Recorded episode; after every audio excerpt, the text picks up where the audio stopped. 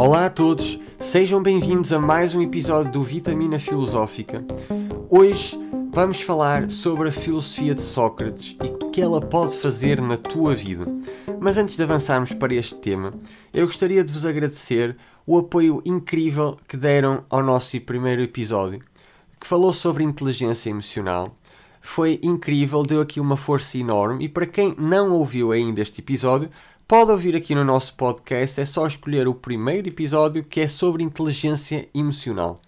E esta inteligência emocional que é tão importante na nossa vida sabermos desenvolver. Honestamente, eu acho que deveríamos conseguir ter estas capacidades de gerir as nossas emoções logo na nossa infância. Deveria ser das primeiras coisas que nos eram ensinadas.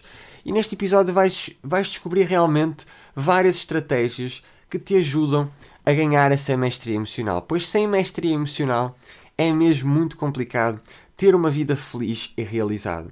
Mas, avançando aqui para o nosso tema de hoje, nós vamos falar então sobre Sócrates. Quem era então Sócrates? Muitos de vocês já ouviram esse nome. Para quem não sabe, ele foi o fundador da filosofia ocidental e é considerado por muitos como o grande primeiro filósofo. É natural de Atena e ele fazer parte de Atena nesta altura tão propícia à filosofia ajudou bastante a sua carreira enquanto filósofo. Porque Atena era o berço da democracia ocidental. Foi lá que foi realizada a primeira grande experiência de democracia e que, embora tenha sido um pouco diferente da nossa, para não dizer bastante até, porque na altura a democracia era direta e não indireta como temos hoje em dia em muitos lugares do mundo. Para quem não sabe, e também uma pequena explicação, a democracia direta é uma democracia onde todos os cidadãos participam diretamente na vida da polis no Estado, na vida do Estado. Na democracia indireta, já não é assim que funciona. Os cidadãos escolhem um representante, podem ser deputados, podem ser, pode ser um primeiro-ministro, um presidente, qualquer que seja o cargo, mas escolhe um representante para dar voz às suas opiniões. Eh, é, é normal também na Atena antiga, em Atena, eh, ter-se utilizado esta democracia direta, porque temos de nos lembrar que na altura existiam cerca de 100 a 150 mil habitantes um, em todo o Estado, que era uma cidade, a cidade de Ateno. Hoje em dia, cada país tem milhões e milhões de pessoas, alguns chegam a atingir bilhões. Por isso é natural que não seja tão praticável nos dias de hoje uma democracia direta. Mas, continuando aqui com o nosso personagem histórico, Sócrates eh, não era claramente um homem que ligasse muito às aparências. Claramente, todos os seus contemporâneos diziam que ele tinha um ar repulsivo que ele uh, tinha poucos hábitos higiênicos, mudava muito raramente de roupa e era considerado por praticamente toda a gente como um homem muito feio. Muito feio. Isto era exatamente assim que eles consideravam Sócrates na altura. E faz algum sentido ele ter sido um homem desligado do mundo exterior, do mundo prático, do mundo físico, porque ele foi o primeiro a promover as ideias de que existia um mundo superior, o que ele chamava exatamente o mundo das ideias, onde tudo o que existe aqui no planeta era uma cópia imperfeita. Ele estava a tentar descobrir esse mundo, ele queria atingir a verdade absoluta. Eu acho que é justo dizer de que Sócrates considerava a sua mente o seu bem mais precioso, não tanto o seu corpo. Não é que ele o desvalorizasse, porque ele sabia a importância que o corpo tem para uma mente sã, mas claramente ele passava muito mais tempo a cultivar a sua mente e promovia isto para todos aqueles que falassem com ele. Mas onde é que começa a história deste filósofo? Bem, Sócrates começa com a história do oráculo de Delfis. Delfis era uma cidade que era muito conhecida na antiga Grécia por causa deste seu oráculo. Neste oráculo existiam algumas mulheres sacerdotisas que conseguiam comunicar com os deuses da mitologia grega. E então muitas pessoas iam todos os anos visitar este oráculo para ter respostas às suas eh, perguntas mais importantes, às dúvidas mais eh, que mais afligiam cada pessoa na antiga Grécia. Então o que é que acontece? Um amigo de Sócrates, que era o Fonte, viajou até Delfis para consultar a Pitonisa, que na altura era uma grande sacerdotisa que profetizava as mensagens do deus Apolo. E Querofante na altura foi só ao oráculo de Delfis para perguntar quem é que era o homem mais sábio de todos. Ao qual uh, a sacerdotisa respondeu que era Sócrates, mas não explicou o porquê. Supostamente Deus Apolo apenas deu esta resposta e não se questionavam os deuses. Bem, Querofonte voltou à cidade de Atena e foi imediatamente informar Sócrates da novidade. Eu gostava de parar aqui para vocês pensarem qual é que, qual é que foi realmente a, reação de Sócrates ao saber disto. Vocês acham que foi uh, uma grande alegria, sentir uma grande honra de ter sido considerado pelos deuses o homem mais sábio de todos? Ou acham que ele rejeitou tudo isso? Bem, quem escolheu a segunda opção acertou totalmente, porque Sócrates rejeitou totalmente esta afirmação por parte uh, de Querofonte, que era amigo dele, que trazia esta mensagem do oráculo, porque ele sabia que não era sábio. Ele dizia: Eu sei que eu não sou sábio. Por isso, como é que eu posso ser o homem mais sábio de todos? Isto constituiu, este, este momento, o início da missão de vida de Sócrates, porque ele começou a pôr na cabeça a seguinte ideia: Bem, eu sei que eu não sou sábio, e como tal, se eu encontrar um homem que seja mais sábio do que eu, claramente eu vou tirar toda a veracidade desta afirmação por parte do oráculo de Delfis, porque se existir um homem mais sábio do que eu e eu o encontrar, então eu provei de que eu não sou o homem mais sábio de todos. Então, a partir daí, Sócrates começou a falar com todas as grandes figuras na altura, na, na antena do século V a.C., que eram consideradas sábias ou que se intitulavam a si mesmas como sábias, e existiam bastante destas. E o que é que ele começou a utilizar para conseguir extrair essa sabedoria, para conseguir perceber se realmente ele tinha encontrado alguém mais sábio ou não? Ele utilizou aquilo que ficou conhecido mais tarde como o método socrático. Para explicar assim muito brevemente, o método socrático é uma técnica de investigação filosófica que é feita em diálogo, é feita em conversa consiste na, na base de desconstrução através de perguntas. Ou seja, a pessoa, neste caso, imaginemos Sócrates, fazia uso de perguntas simples e quase ingênuas que tinham por objetivo, em primeiro lugar, revelar as contradições presentes no discurso atual do seu, vamos dizer, por não ter melhor termo agora, do seu adversário argumentativo. Estas perguntas eram mesmo simples, mas que mostravam todas as incoerências. O que é que aconteceu com, uh, com, com todas as conversas que Sócrates teve durante a sua vida? Com todas as personagens que ele falava, no final dos seus diálogos, utilizando este método socrático, todas elas se apercebiam de que afinal não eram tão sábios quanto isso. E Sócrates provava, mais uma vez, de que afinal aquela pessoa não é assim tão sábia e procurava outra pessoa que demonstrasse ser mais sábia para conseguir tirar a veracidade da afirmação da mensagem do oráculo de Delfis. Sócrates também acreditava muito, isto é, isto é muito relevante, especialmente para desenvolvimento pessoal. Sócrates acreditava muito na maiútica. O que é que é a maiútica? A maiútica é a ideia que Sócrates tinha de que todo o conhecimento já existe dentro do homem. Quando eu digo aqui homem é de uma forma mais global. Homem, mulher, todos os seres humanos. E a única coisa que ele teria como função era ajudar a dar à luz esse conhecimento através da interrogação socrática. Através das perguntas, ele considerava-se um parteiro de novas ideias. E, e, era exatamente isto que ele fazia também nos seus diálogos. Mas bem, o que é que aconteceu? Sócrates Hum, como devem calcular, irritou muita gente, muita gente na sua altura. Porque, vamos, vamos imaginar, ninguém gosta de estar em praça pública e ser, ser provado que afinal não é sábio, ser, fazer figura de parvo, porque era um bocado isso que os adversários argumentativos de Sócrates faziam. Porque eles no final do dia eles tinham de admitir que afinal tudo aquilo que eles davam por garantido não era assim tão garantido e que eles não sabiam nada. E, isto irritou muita gente, o que levou finalmente à morte de Sócrates. Porquê? Porque Sócrates, uh, aos 70 anos de idade, foi condenado pelo Tribunal de Ateno eh, à morte. E foi condenado à morte.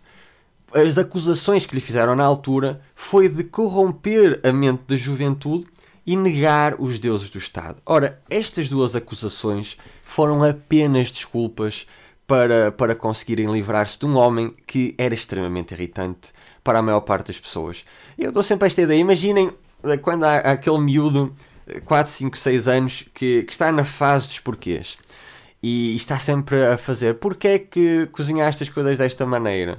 E eu cozinhei assim porque fica mais saboroso. E porquê é que fica mais saboroso? E continua porque constantemente. Este era Sócrates. Mas ele tinha realmente. O propósito de Sócrates não era, não era humilhar os seus adversários, mas sim encontrar mais sabedoria, encontrar aquilo que ele chamava de verdade absoluta. Então eles forjaram estas acusações sem base, porque ele não corrompeu a mente da juventude. Ele ajudava a juventude a pensar criticamente e ele não negou os deuses do Estado. Aliás, Sócrates dizia que era acompanhado por um daimon que lhe dizia tudo aquilo que ele devia de fazer.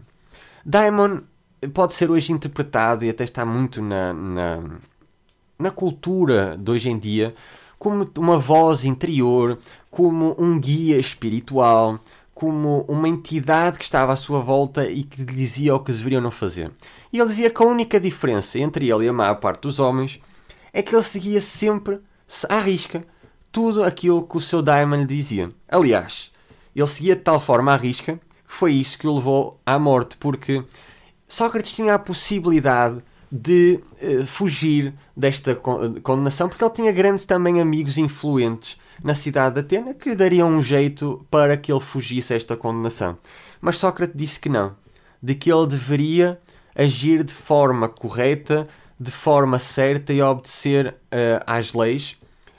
E, e, que até ele até disse que o que é que seria pior? Seria a, a sua morte ou seria ter uma vida injusta e uma vida de mentiras? Algo que nos deixa a pensar. Mas ele foi condenado à morte e a sua morte foi através de beber um veneno uh, muito conhecido na altura, que era a cicuta, se não me engano, penso que era esse o nome, e, e diz que ele morreu uh, tranquilo, em continuar a argumentar sobre o que era a morte, sobre o que era a vida, e finalmente caiu e morreu. Bem, esta foi a história da vida de Sócrates. Sócrates foi um, um personagem fascinante, isto é só uma pequena introdução. Eu convido toda a gente a conseguir eh, estudar aqui as suas obras. As obras, neste caso, foram escritas por Platão. São fascinantes e que realmente têm um grande valor para a vida de hoje em dia. Uma coisa incrível na obra dos antigos uh, filósofos da Grécia, nesta altura do século V e não só, uh, era, é, é a atualidade dos seus conhecimentos. Um dia também vamos falar sobre filósofos estoicos e vão perceber o quão atual é o seu conhecimento, as suas preocupações e, e realmente. Porquê? Porque eles queriam saber qual é que era a verdade do mundo, quem é que eles eram, como é que eles deveriam viver, qual é que era a forma mais proveitosa para ter uma vida feliz e realizada, como lidar com os outros. Tudo perguntas que são muito atuais para todas as fases da vida humana, em toda a história humana. Mas o que eu acho que nós podemos retirar de tudo isto, e vocês também vão ter retirar aquilo que vocês acharem interessante eh, daqui desta vida e a filosofia de Sócrates, foi, pelo menos para mim, a completa dedicação à procura da verdade. Que é uma coisa que hoje em dia parece existir cada vez menos na nossa sociedade. Parece que a verdade já não interessa assim tanto a ser atingida. A verdade, em vez de ser um fim em si mesmo, parece que se está a transformar num meio para um fim. E qual é esse fim? O poder.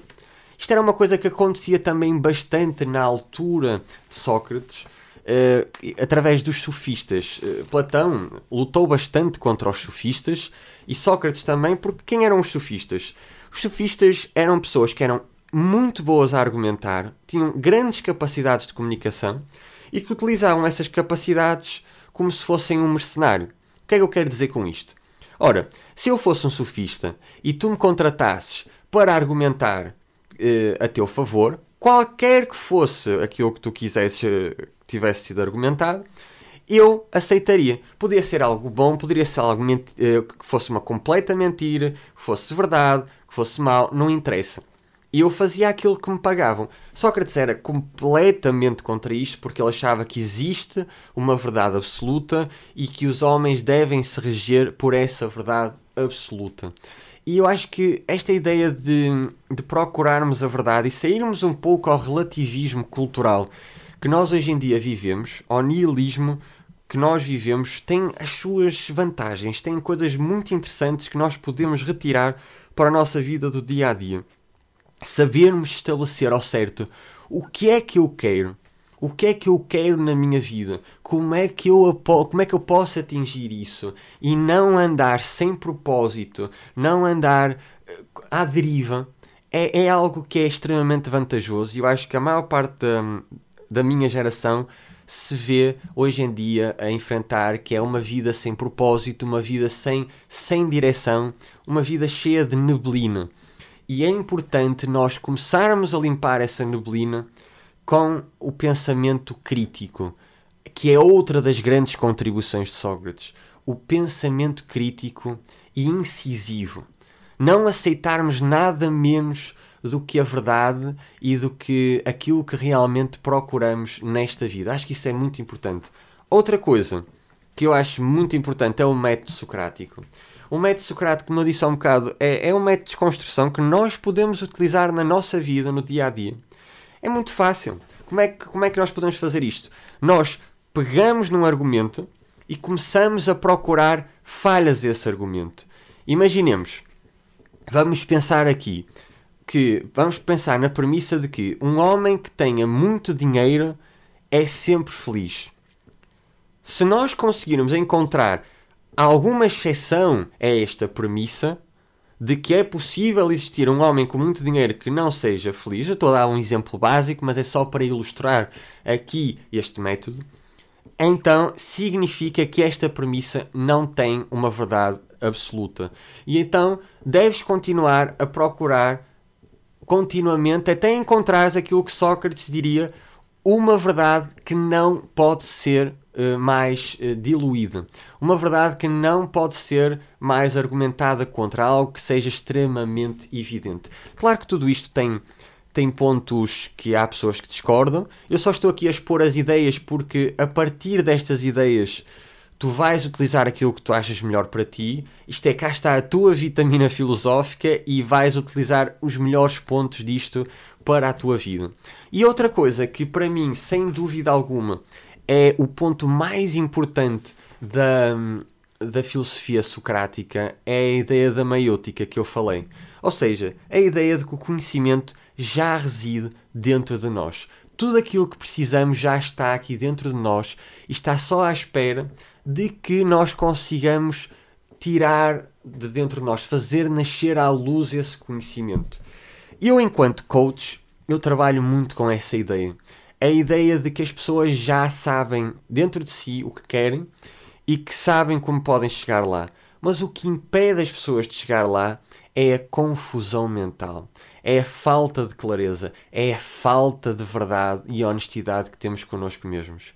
Porque se nós nos dermos ao trabalho de nos sentarmos com um caderno, com uma caneta e começarmos a escrever e a pensar com clareza, deixando de lado as nossas emoções, usando completamente a nossa razão, as respostas começam a aparecer. As respostas aos maiores dilemas da nossa vida começam a aparecer. Mas isto é um processo que exige imensa coragem.